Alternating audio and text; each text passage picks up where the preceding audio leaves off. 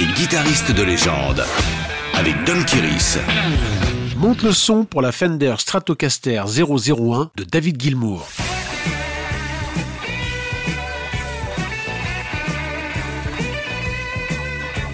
Venu porter main forte à son ami d'enfance Sid Barrett sur scène, David Gilmour l'a définitivement remplacé au sein du Pink Floyd en 1968.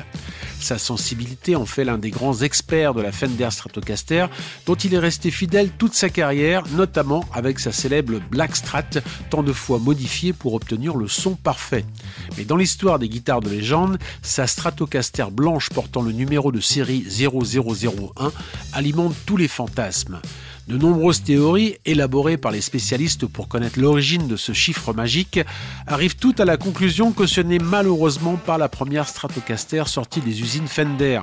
Néanmoins, son matricule indique quand même qu'elle est un modèle tout à fait spécial en finition Olympic White et à castillage en plaqué or, datant de 1954, année de la création de la Stratocaster par Leo Fender. D'ailleurs, cette numéro 0001 est passé entre les mains de nombreux propriétaires avant d'atterrir dans la collection du guitariste de Pink Floyd. Au milieu des années 70, Gilmour l'a tout simplement racheté à son technicien guitare, Phil Taylor, pour la modique somme de 900 dollars, une avance pour le prix d'une maison qu'il convoitait.